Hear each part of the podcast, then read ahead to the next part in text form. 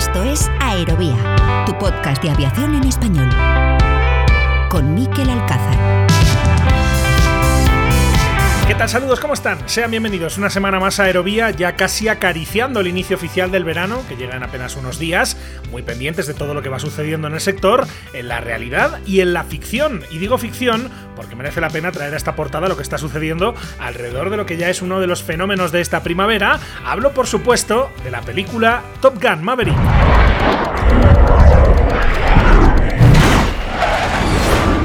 Everyone here is the best there is. Who the hell are they going to get to teach us?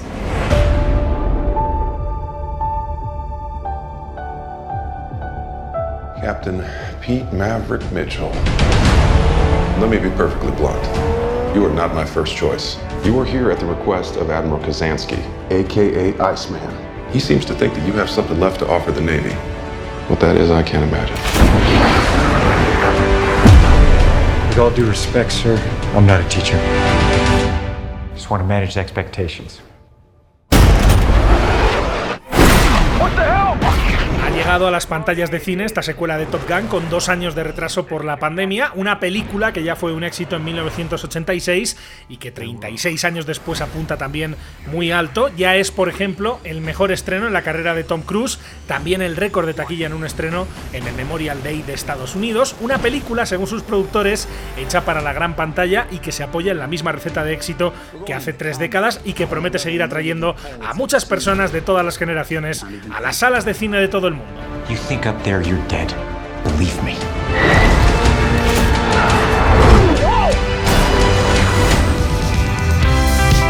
Nos deja estos días noticias más amables que la realidad. De este último fin de semana destacan las complicaciones que se han visto en varios aeropuertos de Europa con retrasos y cancelaciones. El caso más grave ha tenido lugar en Países Bajos, en el aeropuerto de Schiphol, que lleva semanas arrastrando serios problemas de personal con largas filas. Escuchábamos precisamente aquí la semana pasada al presidente de la patronal de compañías aéreas en España, Javier Gándara, explicándonos que esa es una de las grandes preocupaciones que tiene la industria en este verano tan importante para la recuperación, de tal magnitud fueron los problemas en este aeropuerto, el de Schiphol, que la aerolínea KLM tomó la drástica decisión de dejar en tierra a todos los pasajeros europeos que se dirigían este sábado a Ámsterdam para evitar un colapso mayor, alegando que además había problemas meteorológicos y también que se había cerrado una de las pistas por mantenimiento. En cualquier caso, la tormenta perfecta y con ella miles de pasajeros sin poder volar a su destino. Nou, we zijn eigenlijk heel goed op tijd gekomen. We waren ruim Ja, we hebben eerst opgezocht hoe laat alle vluchten zouden Ik vertrekken. weet niet hoe het eh, gaat natuurlijk na de check-in.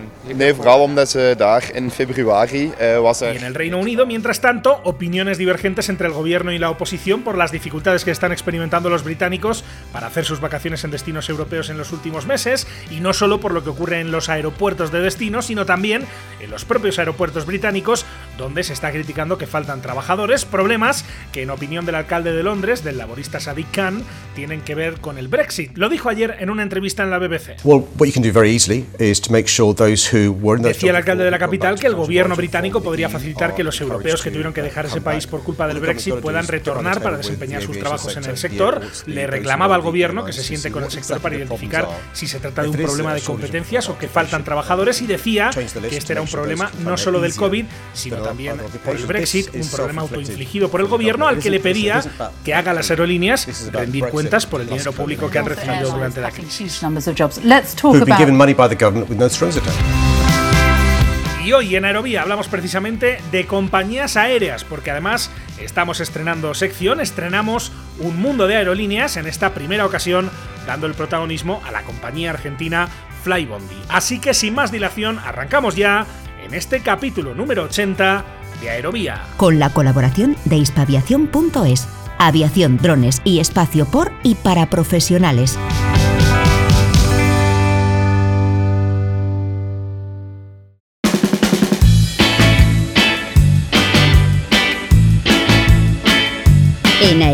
Buscamos las compañías aéreas más curiosas en Un mundo de aerolíneas.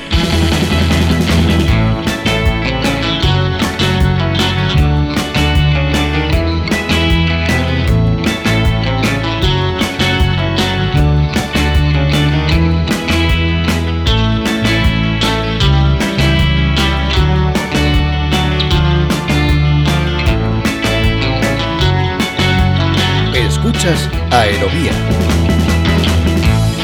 Esta es la sintonía de Un Mundo de Aerolíneas, una sección que por fin estrenamos esta temporada en Aerovía, una sección en la que contamos también con un colaborador, su nombre es Giorgio Lapira, es comandante, instructor y examinador de aviones Airbus y Boeing, además de consultor aeronáutico en temas de gestión. Los saludamos ya, nos marchamos hasta Emiratos Árabes Unidos para darle la bienvenida. Hola Giorgio, ¿cómo estás? Bienvenido a Aerovía. Hola, ¿qué tal? Muy buenas a todos, es un placer estar con vosotros. Encantado de saludarte Giorgio. Esto es Un Mundo de Aerolíneas, una, una sección que teníamos muchas ganas de, de estrenar, que por diversas cuestiones de agenda no había sido posible estrenar hasta, esta, hasta estas fechas, pero que arrancamos hoy con un eh, capítulo monográfico, porque viene enseguida una entrevista muy interesante.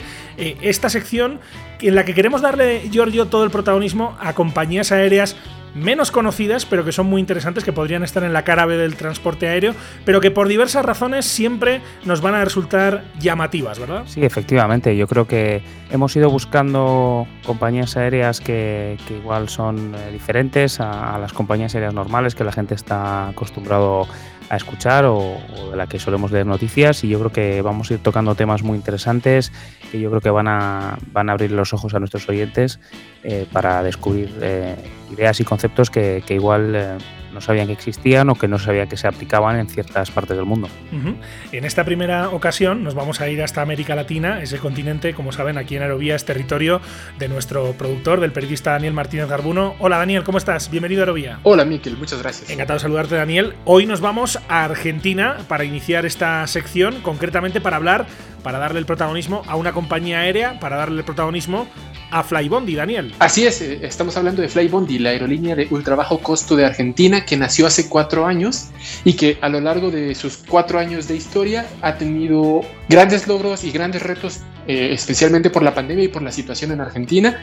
Es una aerolínea que ya escucharemos más adelante, tiene aviones Boeing 737 y vuela eh, principalmente desde Buenos Aires, desde los aeropuertos de eh, Ezeiza y de Aeroparque. Es en América Latina, efectivamente, donde vamos a arrancar esta sección por primera vez en este capítulo, por cierto, de número redondo, en este capítulo número 80 de Aerovía, en el que estamos estrenando un mundo de aerolíneas. En este caso, nos marchamos de viaje hasta Argentina para conocer mejor a Flybondi, a esta compañía de la que vamos a hablar con su consejero delegado. Su nombre es Mauricio Sana. Hola Mauricio, ¿cómo estás? Bienvenido a Aerovía. Hola Mike, ¿cómo estás? Muchas gracias por la invitación. Encantado de saludarte, Mauricio.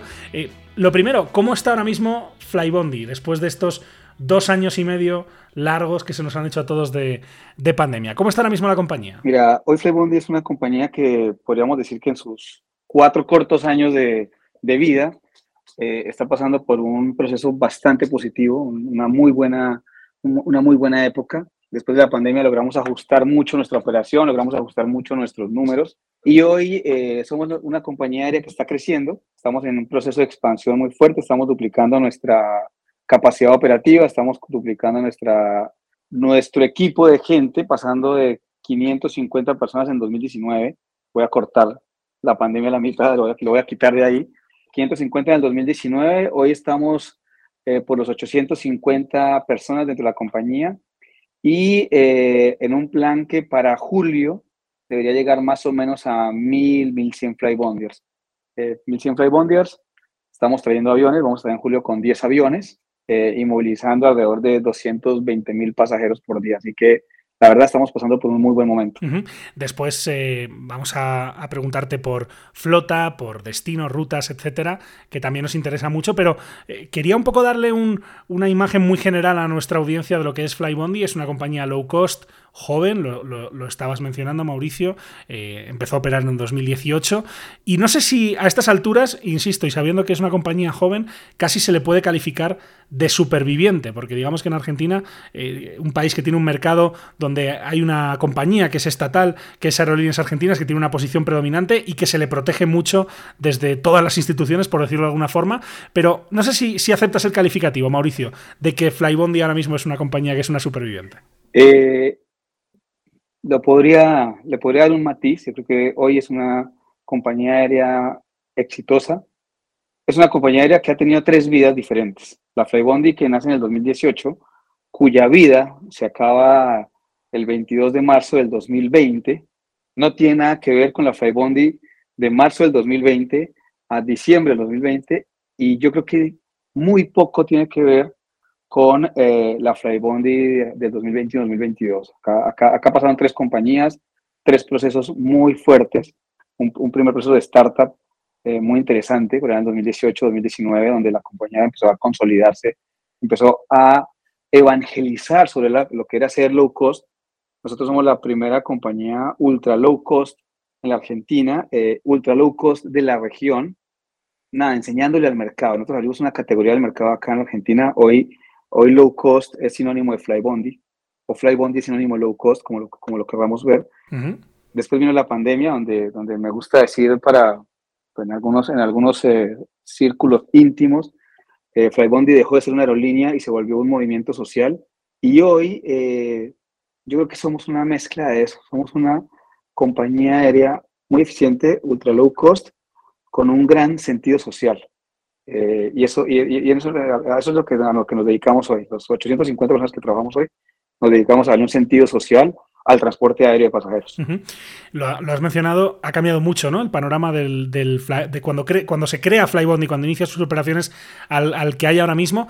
Y no sé si en aquella época podemos hablar de que florecen varios proyectos en, el país. Llega, por ejemplo, Norwegian, que también se llevó muchos titulares por aquellas fechas. Eh, parecía que iba a haber una competencia cada vez creciente en ese mercado que no estaba muy explotado o nada explotado, y ahora corrígeme si me equivoco, Mauricio, en Argentina. Parece que se crea un segmento nuevo en un país donde, por cierto, hay mucho transporte transporte aéreo, por la geografía, ¿no? Y también por la conectividad con otros países. ¿Qué pasa después? Eh, fíjate, fíjate cómo, cómo se ve desde afuera. Eh, Argentina tiene una extensión casi de Europa, en, total, si yo lo, si yo lo, si yo vuelto el mapa argentino, casi que entra sobre el mapa de Europa. Nos agarró en 2018, o más bien Flybondi entra en 2018 en un proceso en el que hay un gobierno que entiende o que pretende generar un crecimiento fuerte del mercado aéreo entendiendo que estaba subofertado. Eh, nosotros venimos de un 2018 en el que eh, en la Argentina habían unos 42 millones de personas, de habitantes, eh, y en un año apenas se llegaban a mover entre 8 y 10 millones de pasajeros en el mercado doméstico, en una extensión tan vasta como la de la Argentina. Entonces, nada, hay un, proyecto, hay un proyecto muy interesante de facilitar la entrada de nuevos operadores a un mercado que en ese momento se entendía subofertado. Y efectivamente, e, este, este país en ese momento estaba, aquí no hay una aerolínea predominante, aquí hay una aerolínea dominante.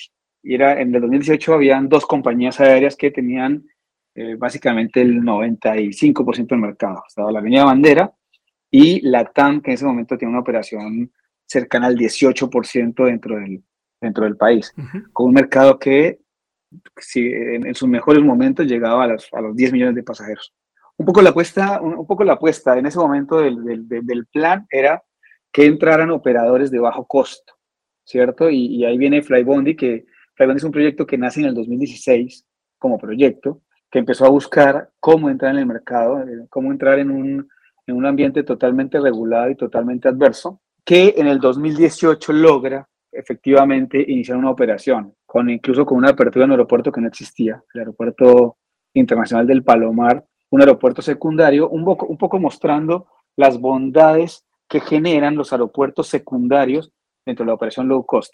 Se configura todo un escenario en el que, en el que al final aparece un Flybondi, un año después aparecen un par más de aerolíneas low cost, un par en realidad son tres.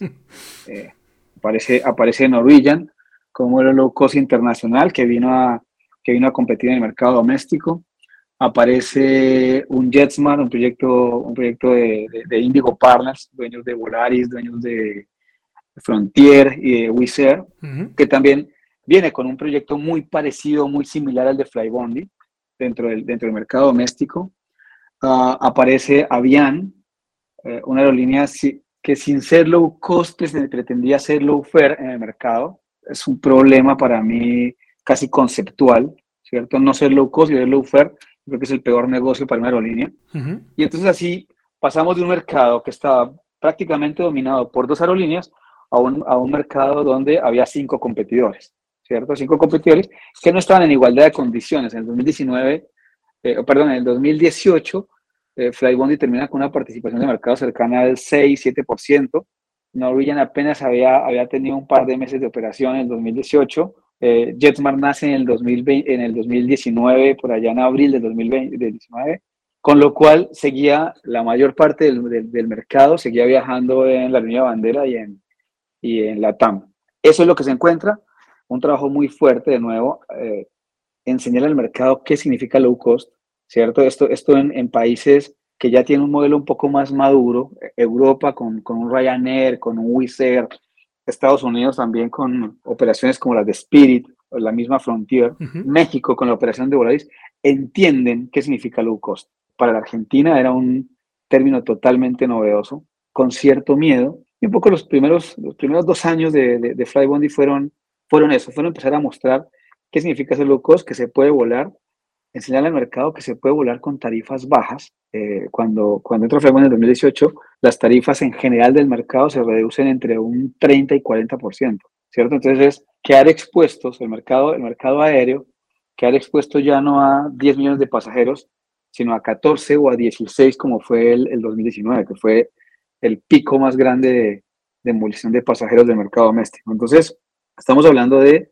una apertura de, de, del concepto, ser los pioneros dentro de un modelo que era totalmente desconocido uh -huh. y que también los operadores tradicionales se encargaron de, digamos que de, de ir en contra, de, generar desinformación, obviamente por el miedo que produce la entrada de, un competidor más eficiente dentro de un mercado que entendíamos subofertado. Digamos que eh, Argentina vive en, en, aquellos años, que son muy recientes, lo que otros países vivieron hace 15, 20 años, con la entrada, lo decías, de Ryanair, de EasyJet, de Vueling, sin ir más lejos en España, por ejemplo, Clicker en su día, eh, llega a Argentina, donde la estructura del transporte aéreo gira y pivota alrededor de, aerolíneas argentinas, y ahí has mencionado, y me parece interesante, el tema del Palomar, ¿no? Un aeropuerto nuevo para mucha gente, o para todo el mundo en, en ese momento, o para muchos, vamos a decirlo de esa forma, en Argentina, en Buenos Aires en este caso, una ciudad que tiene el aeropuerto de Ceiza, Aeroparque, eh, y empieza lo que, lo que sería la operación del Palomar, no sé si similar a lo que es Stansted en Londres, Orly en París, por ejemplo, eh, a ofrecer una alternativa de bajo coste en otro, en otro aeropuerto, pero eh, tampoco, digamos, consigue despegar porque ese aeropuerto se cierra, ¿no? Sí, a, a ver, digamos que aquí vienen dos, justamente el rompimiento de los periodos. Entonces, 2018, fuerte trabajo en evangelización, fuerte trabajo en entrada de mercado, vinieron los pasajeros, se abre el Palomar eh, y guardando las proporciones, claro, obviamente van las proporciones con Orly, el Palomar como, como aeropuerto, como, como, ubicación geográfica, geográfica de aeropuerto, es perfecto para una operación como la que nosotros estamos pensando, ¿cierto? El Palomar está, pareciera diseñado, o pareciera ubicado más bien, para tener una operación masiva con conectividad de transporte público dentro de un aeropuerto sencillo que básicamente lo, la, las ventajas de, de, estar en un aeropuerto secundario para el low cost no es que el aeropuerto sea barato ni mucho menos, es que sea sencillo, un aeropuerto muy simple. Entonces el Palomar se configuraba como ese, como, como esa, esa opción. El Palomar es el único aeropuerto en la Argentina que tiene conexión directa con un tren. A una cuadra hay una estación de tren, con lo cual podría irse la gente desde Retiro, tú que, tú que conoces, que conoces Buenos Aires, desde Retiro hasta el Palomar en 25, 30 minutos y por, eh, creo que en esa época eran 30 centavos de dólar. Retiro, para que se haga una idea, una idea de nuestra audiencia, como Atocha en Madrid, para hacer, la, sí. para hacer la, la, el paralelismo y que, y que, así todo el mundo se entere. Perfecto. Y, y, en Retiro tenías toda la conectividad con los otros trenes, tenías mucha, mucha llegada de, de, de colectivo, de, de, bondis. Entonces, en términos de accesibilidad, es un, es un aeropuerto muy bien ubicado. Después, eh, en términos de, de, la misma digamos, de la misma cantidad de personas alrededor del aeropuerto, cuando uno hace un, cuando uno hace un círculo, me gusta jugar a eso, cuando, cuando yo hago un círculo con centro en el Palomar, con un radio de 20 kilómetros, hay un impacto de más de 7 millones de personas dentro de ese círculo. Cuando hago eso mismo en Aeroparque, que es el aeropuerto conocido y el que más nos gusta a todos, porque pareciera que a todos nos queda cerca, cerca la mitad de ese círculo de 20 kilómetros el río. es agua. claro. Es el río La Plata. Y en la otra mitad estamos hablando más o menos de entre 4 y 5 millones de personas, ¿cierto? En la densidad. Entonces, ya empezamos a verlo. Y si me voy a Seiza, que es el aeropuerto internacional, que está fuera de la ciudad de Buenos Aires, estamos hablando también de entre 4, entre 3 y 4 millones de pasajeros.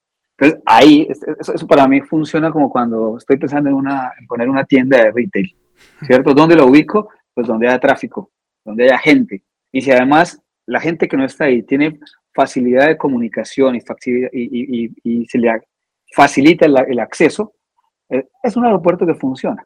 Ahora, después viene la otra parte. El, aeropuerto de Panamá era un aeropuerto eh, originalmente militar, con lo que implica eso. Entonces, ¿qué implica eso?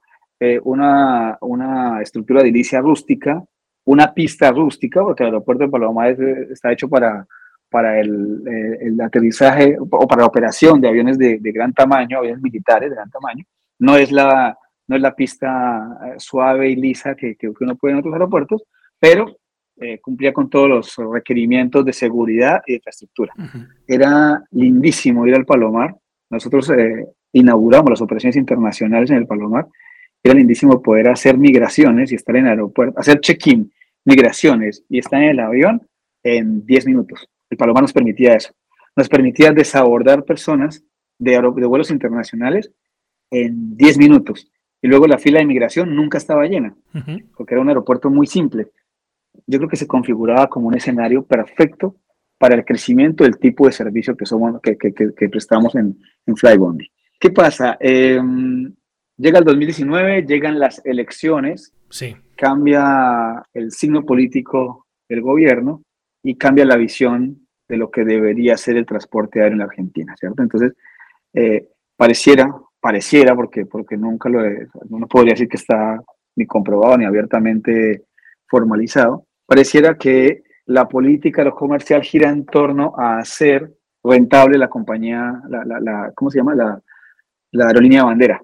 Y en esa línea, entonces ya el Palomar no era beneficioso porque el Palomar, en el Palomar no volaba la aerolínea, la, aerolínea de bandera.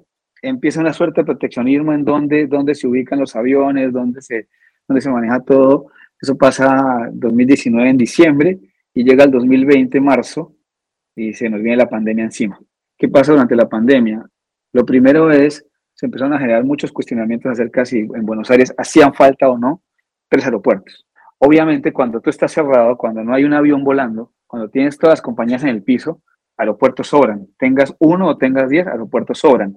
En ese momento había mucha incertidumbre acerca de cuándo iba a ser el reinicio y si el reinicio iba a venir en los mismos volúmenes de lo que, de lo que había antes de la pandemia. De nuevo, 2019 fueron 16 millones de pasajeros domésticos. Entonces, ¿qué pasa? Se, se, genera una serie de movimientos en los que dicen, eh, por motivos eh, sanitarios, se cierra el Palomar. Se cierra el Palomar es Flybondi se queda básicamente sin base de operación, porque su base de operación era el aeropuerto del Palomar. Sí. Entonces tuvimos que trabajar muy fuerte y ahí es donde Flybondi se convierte en una especie de movimiento social, porque tuvimos que tomar decisiones muy difíciles, devolviendo aviones, renegociando contratos, eh, manteniendo a nuestros clientes lo más informados posibles, reduciendo sueldos, pero eso era fácil, todo eso era fácil.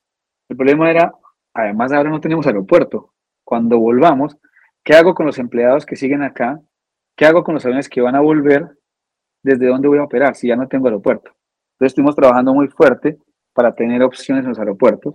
Inicialmente vamos a Seiza en el reinicio, por allá en diciembre del 2020, y en abril del 2021 eh, nos permiten, después de mucho trabajo, después de muchas explicaciones, nos permiten parte de nuestra operación en Aeroparque. Entonces, ¿qué pasa hoy con Flybondi? Hoy Flybondi está operando una flota de cinco aviones. Tres de esos aviones eh, logramos, eh, gracias a mucho trabajo social, político, incluso laboral, logramos ubicarlos en, en Aeroparque.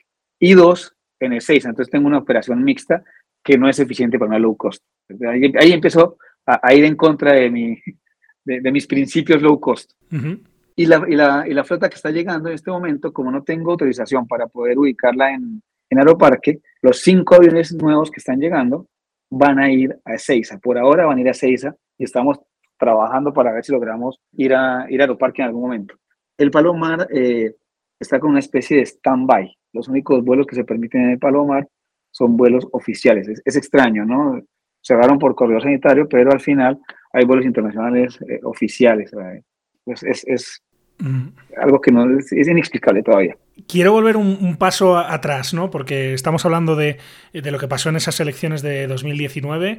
Eh, pierde la reelección el presidente Macri, que era de, corte más liberal. Gana Alberto Fernández con la vicepresidenta Cristina Fernández Kirchner. Una visión mucho más estatalista de la economía en general, pero especialmente del mercado eh, aéreo. Todo se apuesta a aerolíneas argentinas. Todo eso agrega trabas. Y llegamos a la pandemia y esto es algo que también hemos ido contando en Aerovía en este, en este tiempo, Argentina ha sido justamente uno de los países en los que la IATA ha puesto más el énfasis por la dureza de las restricciones, porque básicamente el sector aéreo ha estado estrangulado y no sé si lo sigue estando, y ahora te preguntaré por eso y por lo que viene en adelante, pero ¿cómo se pone en pausa prácticamente una compañía aérea como, como la vuestra sin ayudas y en un país donde digamos el mensaje subliminal y no tan subliminal es no sé si estarás de acuerdo, pero molestáis, ¿no? No, no os queremos aquí o, o tal vez no, no, no, no, me gusta que estéis, no, no, no es mi preferido. Eh, ¿Cómo, se, ¿Cómo se cocina eso?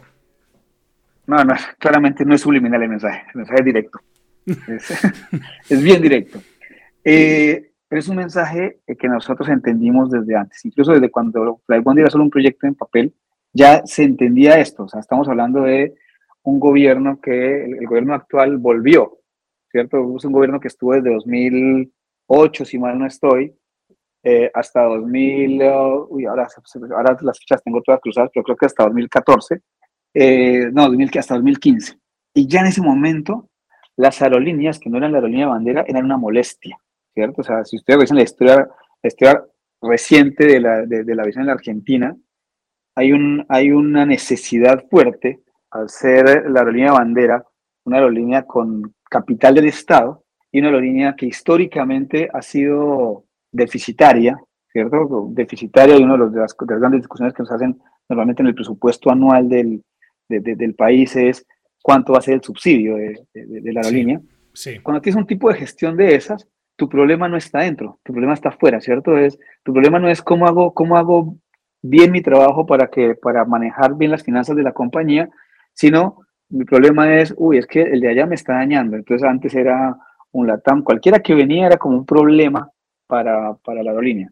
Esto no cambió, ¿cierto? Con la, con la entrada nuestra, esto no cambió. Flybondi era un problema, JetSmart era un problema, Norwegian era un problema, porque parecía que le estaban quitando mercado a, la línea bandera. Y eso es algo que, por suerte, nosotros logramos comprobar en el 2019. De los 4 millones, entraron 4 millones de pasajeros en el 2019, nuevos al mercado. De esos 4, solo 1.600.000 fueron de Flybondi.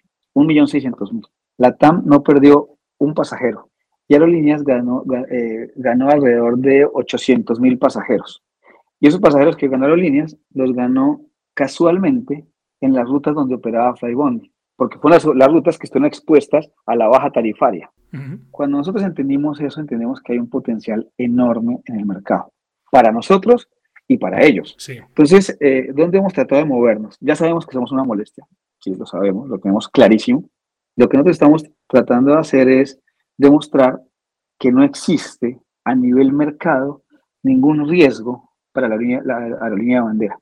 Este año, estamos en el 2022, nosotros tenemos más o menos hemos pivoteado entre el 13 y el 15% del market share, pero si tú ves los niveles de ocupación por, del 2022 de todo el mercado doméstico ha estado sobre el 90%, con lo cual no hay posibilidad de que estén perdiendo pasajeros. Cuando nosotros vemos eso, nos aferramos a ese, a ese, como a ese, a ese insight, ¿cierto? Más allá de que te molesto porque tengo otro color, te molesto porque justo nací en un, en un, en un momento en el que nacer ahí iba a ser mal visto para las futuras generaciones, nosotros lo que estamos diciendo es, muchachos, nosotros estamos trabajando para que crezca el mercado aéreo argentino. Y lo estamos haciendo. Los números lo, los números lo muestran. Eso justo lo entendimos en el 2019 por suerte, porque fue nuestro motorcito cuando vino la pandemia. Entonces en la pandemia tuvimos que poner stand-by la compañía. Nuestros accionistas decían, vamos a ponerla a hibernar. ¿Y eso cómo se hace? No fue hibernación. ¿Cómo, se hace eso? No fue hibernación. Lo primero es, no fue hibernar porque estuvimos trabajando todos los días, trabajábamos, yo creo que más que nunca yo creo que sería injusto decir que fue sin ayuda. Tuvimos ayuda de todos lados, Mike, de todos lados. Nosotros, en marzo del, del, 2020, estaba viniendo nuestro sexto avión, porque ya teníamos el plan de crecimiento andando. Entonces, la primera ayuda fue parar ese avión y devolverlo al Lesor.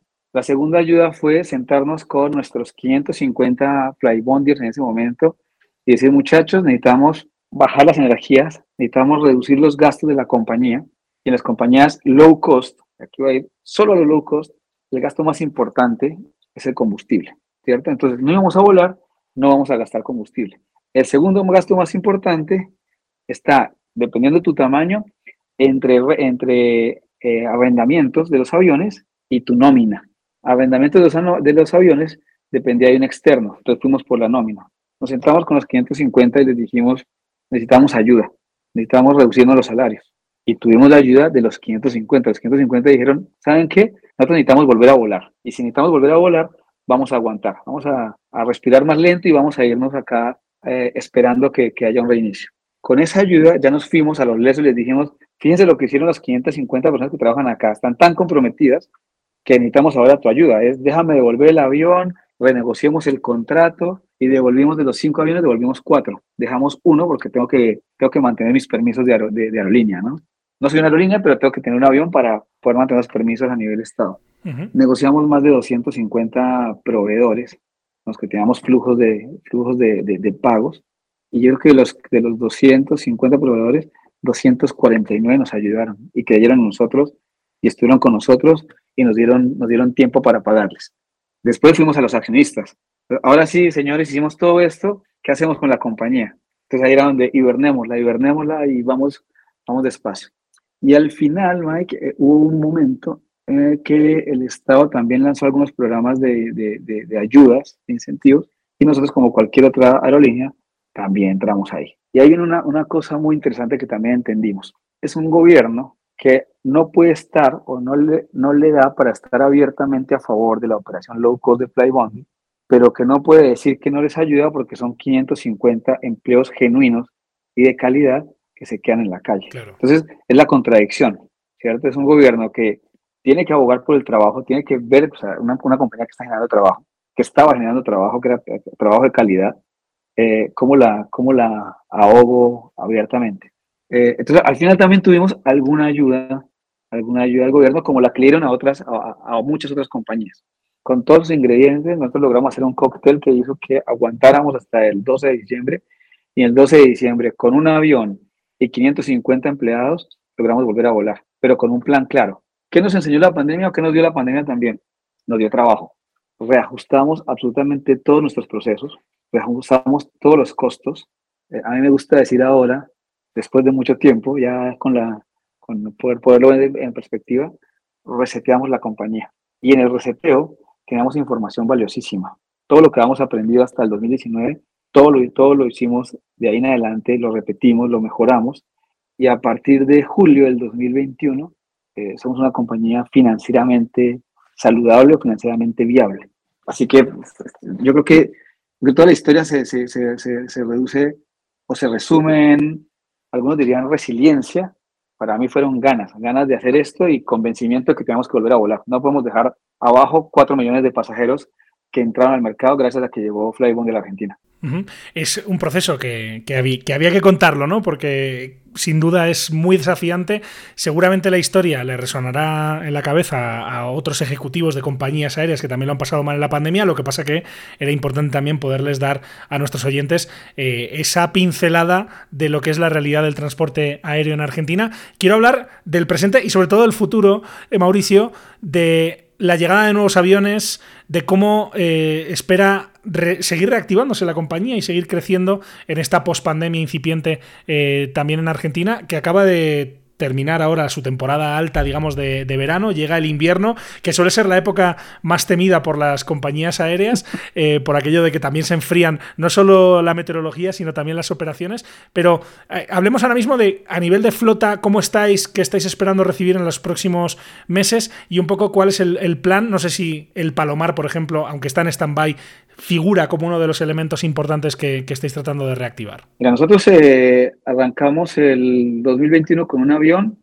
terminamos con cuatro. Y arrancamos el 2022 con cinco aviones. Hoy estamos eh, por recibir en la primera semana de junio, o sea, la próxima semana, eh, estamos por recibir el sexto avión tenemos una operación muy sólida, como les decía, estamos creciendo, hemos crecido 40% en empleados en los últimos eh, seis meses, cinco meses, porque el avión 6 llega ahora en junio, el avión 7 llega a finales de junio, el 8 y el 9 llegan la primera semana de julio y el 10 llegan en agosto. Entonces, ustedes saben que eh, tengo que tener la gente para eso, tengo que tener las tripulaciones, hemos contratado, creo que, creo que estamos alrededor de 60 pilotos, hemos contratado en los últimos meses.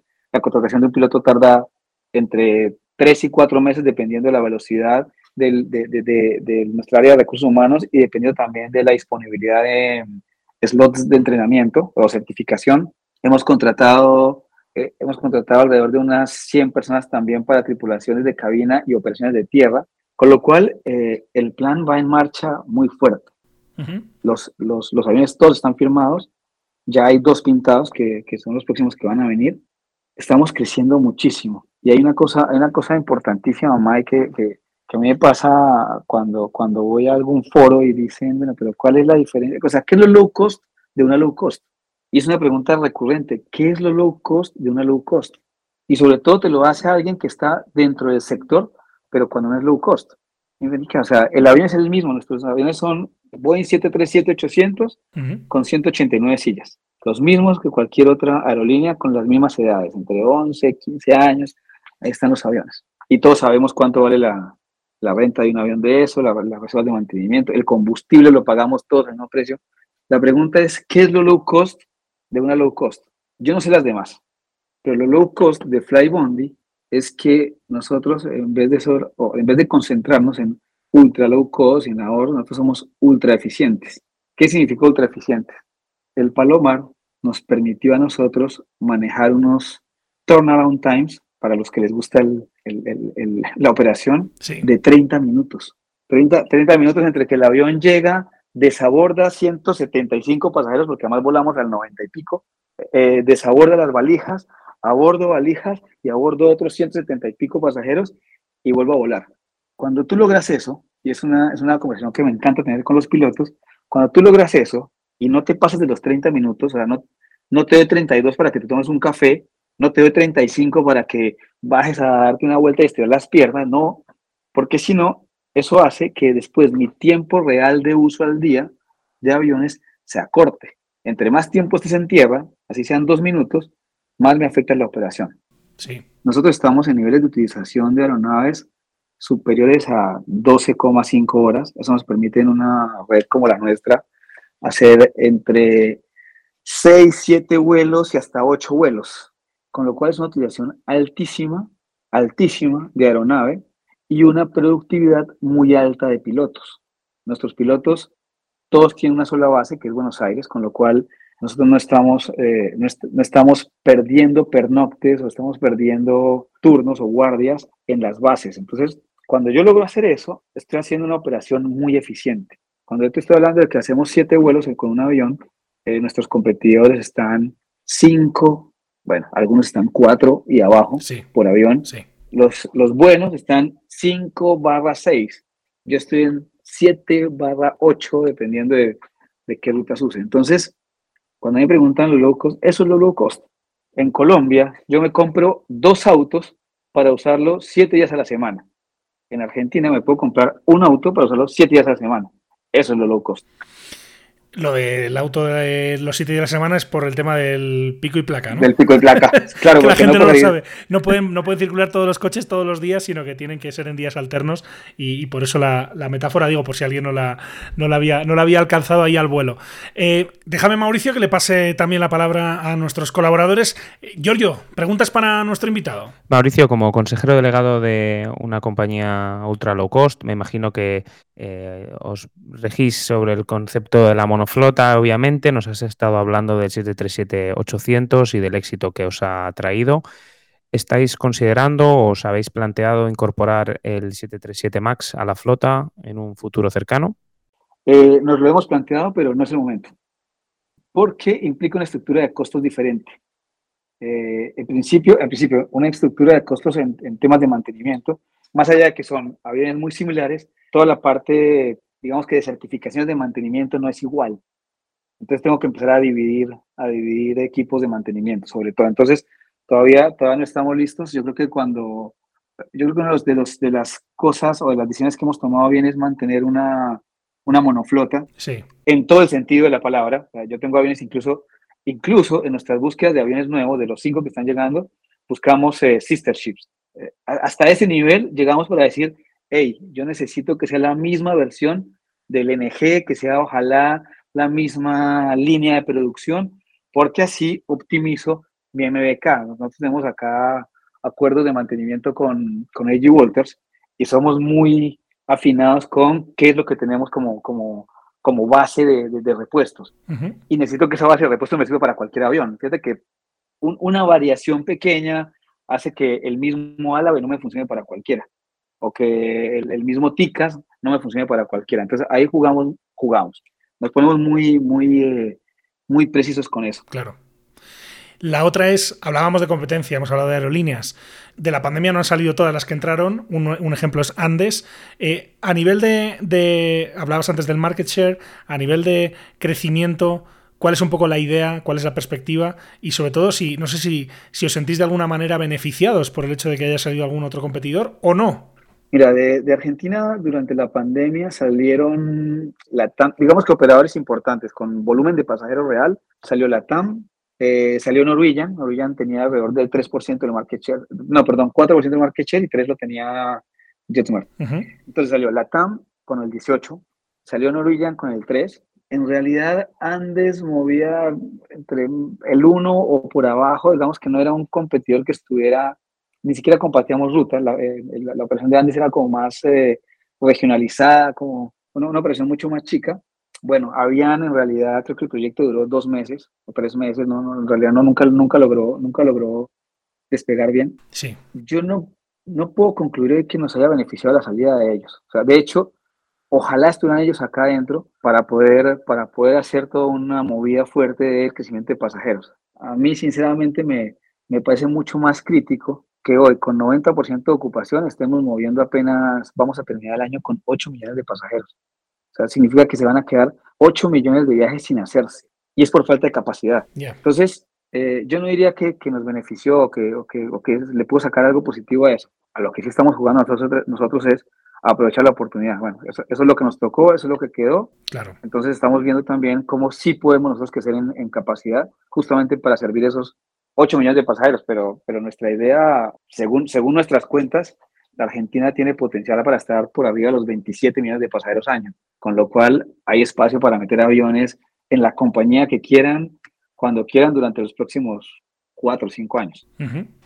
Le voy a dejar a Daniel también que, que se sume para, para, hacer alguna pregunta y, y, vamos cerrando. Daniel, adelante. Gracias, Miquel. Pues sí, un, como mencionas, ¿no? Eh, Flybondi ha tenido tres etapas y en esta última etapa también recientemente anunciaron lo de Flybondi Carga y es algo que también es muy interesante. ¿Por qué lanzar un servicio de carga de, de low cost y cómo, cómo, cómo, se llegó a, este, a, este, a esta idea? Es, me encanta esa pregunta. De nuevo, lo nuestro, lo nuestro de ser low cost es ser ultra eficientes. ¿Y qué pasaba? Eh, claro, cuando uno ve los fundamentals del low cost es eh, no hago cargas, no hago grupos, todo lo que pueda implicar un problema logístico que afecte la operación no se hace. Pero nuestros aviones, si bien viajan con 175 pasajeros, que normalmente, y estos son ya cuentas, cuentas que tenemos muy, muy bien analizadas, normalmente esos 175 pasajeros están generando unas 120, 130 valijas. ¿Qué significa eso? Eso significa que nuestros espacios de bodega están siendo subutilizados. En un modelo low cost, uno está pensando todo el tiempo en, bueno, vendo la valija, le vendo papitas arriba al avión, le vendo una Pepsi, le vendo, le vendo, le vendo. Y la pregunta es, y abajo de la cabina tengo un montón de espacio para vender. Entonces, eh, ahí, así nace Daniel eh, Flybondi Cargas. Flybondi Cargas es un experimento que estamos haciendo en el que estamos tratando de mover la mayor cantidad de carga con la menor afectación posible de la operación. ¿Qué significa eso? Yo solo llevo carga si me, si me mantienen los turnaround times. ¿Eso qué significa? Que mi avión llega y ya está el camioncito listo para cargar lo que haya que cargar. Se carga, se descarga y sale de ahí. Entonces, eh, es, es, una apuesta a que, a que somos capaces de generar una estación de pits de la Fórmula 1. Entra el avión, cargan valijas, cargan carga, suben pasajeros y, el avión sale en 30 minutos. Hasta ahora nos está funcionando. Es un proyecto que va paso a paso justamente por esta restricción. O sea, la, restricción fuerte es cero costo y cero impacto en la, en la operación. Entonces, imagínense el, reto que tiene nuestro equipo de operaciones para poder hacer esto y nuestro equipo comercial para justamente mantener alineados todos los jugadores. Eh, así nace eh, y, y, simplemente estamos optimizando espacio vacío. Dos, dos, muy rápidas para terminar, Mauricio. Una, hablabas de los fundamentos del low cost. Uno de los fundamentos del low cost es no operar en red. Pero estamos viendo ejemplos de compañías de bajo coste que se, que se asocian con compañías tradicionales para dar esa alternativa, ¿no? Eh, en algunos casos eh, integradas bajo el mismo grupo. Estoy pensando, por ejemplo, en Iberia Express Vueling con, con eh, IAG, ¿no? Pero ¿habéis pensado en algo en esa, en esa línea para tratar de darle un poco más de alternativas al pasajero en el largo radio allá en Argentina? Sí, sí, pero de nuevo, el, fundamental cuando nació es no operas en red. Claro, ¿y por qué no? Eso tiene un porqué, es porque eso lo hace costoso, ¿cierto? Entonces, si yo tengo que ir a un aeropuerto más grande donde tengo que esperar una hora mínimo de conexión, donde tengo que empezar a pagar otro sistema, ¿no? Una, una legacy para hacer una conexión hay que pagarle a TPCO, hay que ver que después a TPCO sea bien leído en Sabre, en Amadeus, en Galileo, bla, bla, bla, bla. Entonces se, empieza a volver ineficiente.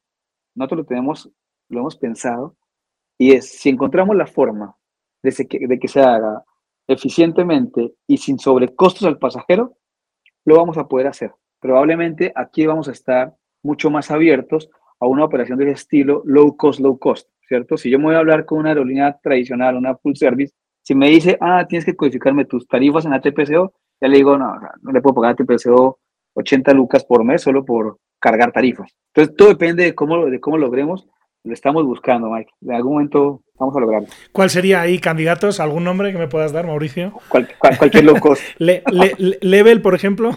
cualquier low cost. Muy bien. Y la otra es, y esto no sé si es una preocupación, pero estamos viendo en todo el mundo aumentos importantes en el precio del combustible.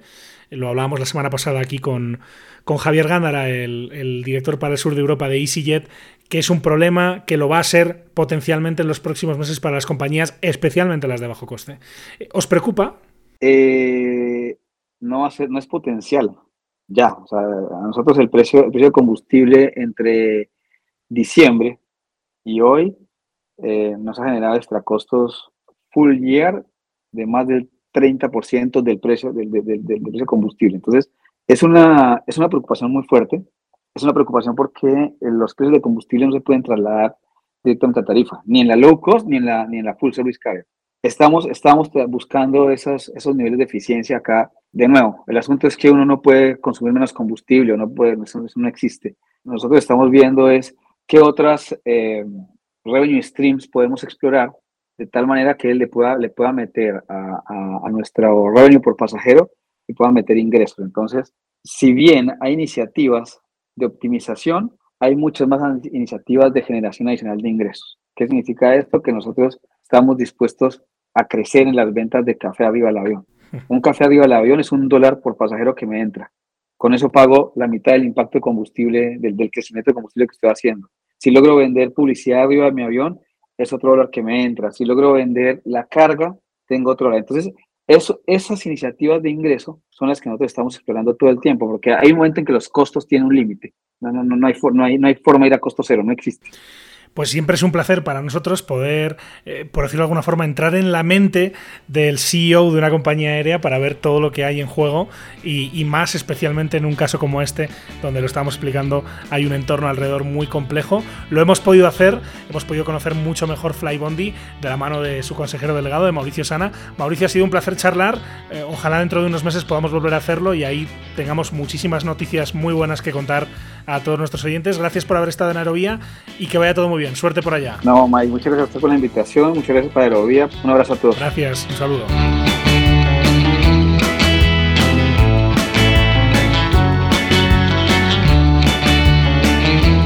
Es la conversación con Mauricio Sana, con el consejero delegado, con el CEO de Flybondi, de esta compañía low cost argentina, que nos ha dejado sin duda reflexiones muy interesantes que vamos ahora a completar con Giorgio Lapira, con nuestro experto, con nuestro colaborador aquí en Aerovía. Giorgio, no sé por dónde quieres que empecemos a, sacar algunas lecciones, algunos aprendizajes. Eh, has hablado, por ejemplo, del concepto de, de monoflota, ¿no? Que cuando hablamos de este tipo de compañías aéreas siempre es un factor a tener en cuenta. Sí, sin duda. Bueno, yo le agradezco a Mauricio eh, la transparencia con la que nos ha hablado. Sin duda ha dejado un montón de titulares que yo creo que son muy interesantes para nuestros oyentes. Uno de ellos, sin duda, es eh, yo creo la base de, la operación ultra low cost. Es eh, una de las principales formas, o yo creo la principal forma de ser eficiente y de controlar los costes operativos es, operar una, una monoflota. ¿no? Incluso él hablaba de, del parecido que intentan buscar entre los, los propios 737-800 para que incluso puedan compartir piezas de repuesto y, otras muchas cosas. ¿no? Entonces, a la base de todo, yo creo que, sin duda está el operar el mismo modelo de avión lo que te permite obviamente pues ahorrar en muchísimas cosas, entre otras muchas, por ejemplo, en el entrenamiento de, pilotos y en el que puedas eh, pues optimizar mucho tus costes de entrenamiento, por ejemplo, o el número de piezas que, por ejemplo, tienes eh, guardadas en tu, almacén de mantenimiento, eh, al igual que pues, eh, todo lo que, lo que se refiere pues, incluso a los propios softwares que, utilizas para la gestión de la compañía, tanto en planificación de vuelos como en el propio programa para, para controlar el mantenimiento de las aeronaves. En fin, todo esto se facilita y se optimiza teniendo un avión eh, igual eh, en la flota o una monoflota. Nos hablaba Mauricio también precisamente del uso de un único avión también en el, en el tema del entrenamiento de, los pilotos. Tú además que eres, que eres comandante también de, varios aviones, uno de ellos el 737 em, eh, Giorgio. Me imagino que esto es importante, ¿no? Cuando em, estás tratando de optimizar y de hacer muy eficiente la operación, te ayuda mucho también que el entrenamiento de tus pilotos sea siempre el mismo modelo de avión, ¿no? Sí, sin duda, desde luego. Además, bueno, nosotros los, los examinadores, en, bueno, en mi caso examino tanto en Boeing como en Airbus, al final, pues eh, para nosotros mismos es complicado, ¿no? Pues si, imagínate para la plantilla, sobre todo si tienes diferentes modelos de aviones, se complica mucho la gestión, la logística, no siempre tienes un simulador del modelo que tú tienes disponible en tu país, tienes que trasladar a las tripulaciones y un poco también lo, comenta de cara a la expansión que, que, están a la que se enfrentan en las próximas semanas, ¿no? Yo creo que plantearte una expansión no solo es traer una aeronave, tienes que contratar obviamente al, personal técnico de vuelo, a, las tripulaciones de cabina, al personal de mantenimiento, al personal de, oficinas. Todo ese personal tiene que ser entrenado, ¿no? Entonces, si tú ya tienes una, infraestructura, que funciona, eh, digamos, que, ya está operativa, eh, para el modelo de avión que tú tienes, incorporar otra flota diferente supone, eh, pues obviamente, unos, unos, costes y luego unos cambios importantes en tu, en tu, programa de formación. Y aunque no te lo creas, eso también eh, afectaría bastante si tuvieran que, traer el 737 MAX, ¿no? porque aun siendo un avión de la misma familia, 737 tiene unas diferencias importantes, como todos ya sabemos a raíz de los desafortunados acontecimientos que han ido sucediendo en los últimos años que han hecho sí que haya pues unos requerimientos de formación específicos para ese avión. Entonces, pues de ahí lo que te digo de, la importancia también de optimizar en esos costes y, en esos entrenamientos. Déjame, Giorgio, que recuerde además a nuestros oyentes que en el capítulo 66 de Aerovía tuvimos a un piloto del 737 MAX de Aeroméxico que nos habló justamente de todos esos cambios que se habían hecho en el avión y de las diferencias que hay entre el modelo MAX y, los modelos Next Generation, la, versión anterior de este exitoso avión. Hablábamos del concepto de monoflota que es tan importante para estas compañías de ultra bajo coste. Eh, en este caso, eh, Giorgio, me imagino cuando eh, tienes que tomar la decisión de si apostar por el Boeing 737 o por el A320, el Airbus A320, que es evidentemente la competencia directa. Me imagino que entran en juego muchos factores, uno de ellos Estoy hablando, como digo, desde fuera y un poco por, por lógica, pero me imagino que tiene que ver con cómo está el mercado, cuál es la disponibilidad de esos aviones cuando quiero empezar la operación de una nueva compañía, pero no sé si más allá de eso hay factores que se estudian, que se consideran cuando decides irte por Boeing o elegir a su, a su fabricante competidor principal como es Airbus. Bueno, es un tema del que podríamos hablar durante muchísimas horas o, o semanas. Voy a empezar hablando, digamos, desde el punto de vista de las compañías aéreas. Nosotros a nuestros clientes cuando, cuando les hemos estado asesorando en el inicio de operaciones, Eh, al final, no nos olvidemos de que la familia 320 y la familia 737 son competidores directos. Eh, prácticamente podríamos decir que, cumplen las mismas funciones con unos costes operativos muy parecidos, con unos consumos muy parecidos. Eh, no nos olvidemos que al final la familia 320 nació para competir directamente con el, con el éxito del 737. Por, por compartir, comparten hasta el motor en, en, gran parte de los modelos. Entonces yo siempre, bueno, hemos, siempre el equipo, hemos, lo que hemos aconsejado a las compañías es que eh, pues, de los dos modelos eh, cogieran el que a nivel de costes, por el país en el que se encuentran o por el momento eh, económico en el que se encuentran, pues, pues que eligieran el que menos les, el que más barato les salía, ¿no? Al fin y al cabo. En un momento como ahora, donde hay muchos aviones parados, pues es fácil encontrar aviones de ambos modelos, pero hace 24 o 36 meses no era el caso, ¿no? Entonces, desde ese punto de vista, pues te diría que, nos concentramos principalmente en un tema de costes, ¿vale? Desde el punto de vista eh, técnico para los pilotos o para los instructores, y ahora me pongo el uniforme de piloto, obviamente son dos filosofías totalmente diferentes, ¿no? El 737, que de momento va a seguir volando durante muchísimos años en la serie MAX, sigue siendo un avión de una generación anterior al 320 o Airbus en general, y, bueno, son aviones que requieren una, muchas más acciones por parte del piloto en la operación normal. El Airbus en general está más automatizado, no digo que sea mejor o peor, simplemente es una filosofía diferente y eh, requiere pues menos intervención por parte de los pilotos en, la operación normal. ¿no? Sí te digo que la principal diferencia, a mi modo de ver, vuelvo a lo mismo como piloto, pero también como instructor, de entre los dos modelos es el diagnóstico de, los fallos. Me explico. En el Airbus, el sistema ICAM que tienen los Airbus, pues te dicen con nombre y apellidos cuál es el fallo, cuál es el sistema que ha dejado de funcionar. El 737, siendo de una generación anterior, es muy diferente.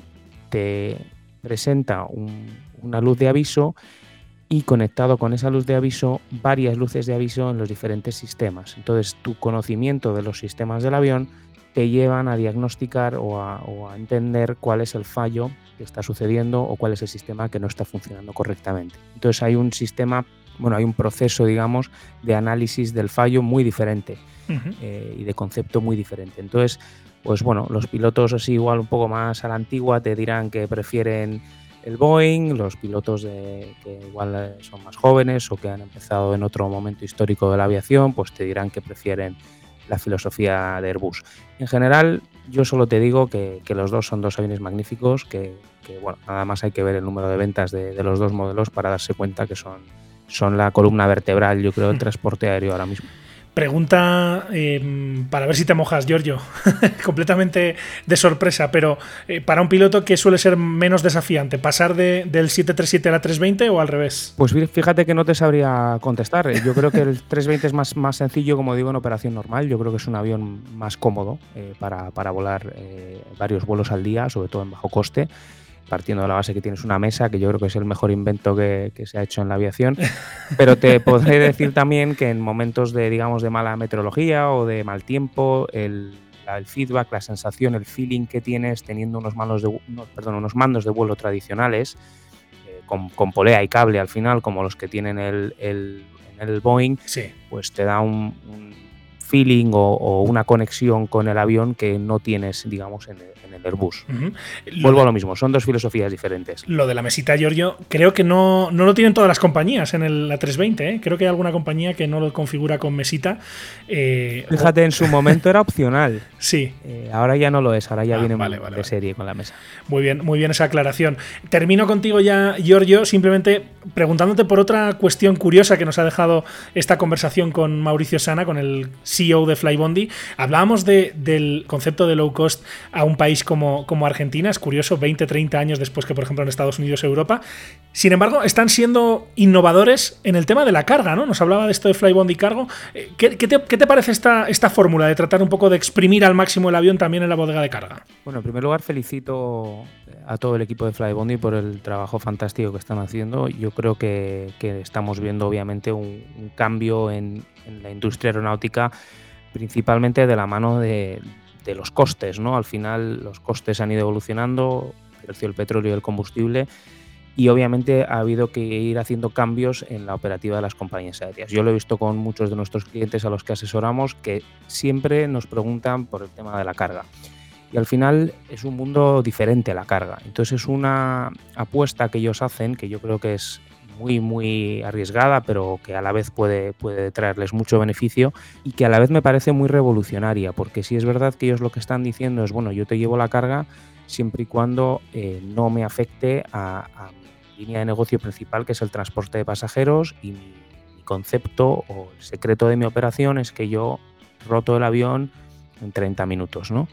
Entonces al final ese concepto que ellos, que ellos proponen, que es, bueno, si tú tienes la carga preparada a pie de avión, junto con las maletas de mis pasajeros eh, y no me retrasas esa, escala, pues yo te llevo la carga a tu destino. Y, eso la verdad es que es un, concepto bastante innovador. Eh, no creo que se aplique en, otro, en otros sitios o no en muchos sitios.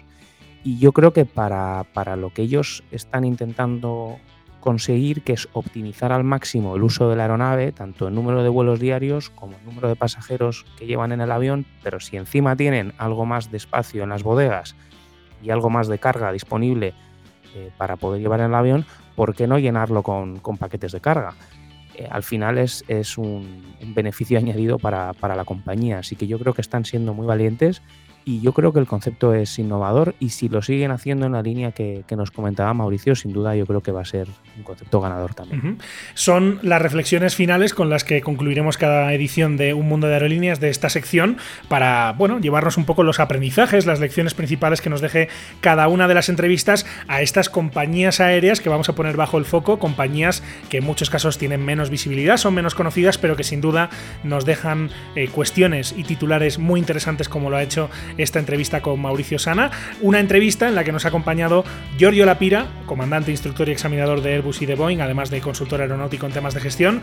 Giorgio, un placer como siempre charlar contigo. Gracias por todo y que vaya todo muy bien. Un abrazo. Es un placer para mí y un abrazo a todos nuestros clientes. El agradecimiento a Giorgio Lapira, nuestro colaborador, y también, por supuesto, a nuestro productor, a Daniel Martínez Garbuno, que ha estado con nosotros en este estreno de Un Mundo de Aerolíneas. Daniel, muchas gracias, que vaya todo muy bien. Un abrazo. Gracias a ti, Miquel. Hasta luego. Y así llegamos al final de este capítulo en Aerovía. El próximo lunes nos encontramos puntualmente de nuevo con todos ustedes. Mientras tanto, recuerden que pueden encontrarnos en hispaviación.es, en www.aerovía.net, así como en facebook.com barra podcast, en los perfiles en las redes sociales de Hispaviación y también en Twitter, en nuestro perfil Aerovía Podcast. Además, como siempre, les invitamos a suscribirse, si es que todavía no lo han hecho, en cualquiera de las principales plataformas en las que se puede escuchar Aerovía. Estamos en todas las importantes, en Spotify, en Apple Podcast, en TuneIn, en Evox, en Podbean. Así que donde quiera que nos escuchen, donde quiera que estén suscritos, no olviden que valoramos mucho cualquier comentario, cualquier crítica o sugerencia que nos hagan llegar por cualquiera de las vías de contacto que tienen a su disposición. Muchísimas gracias por estar ahí y hasta la próxima.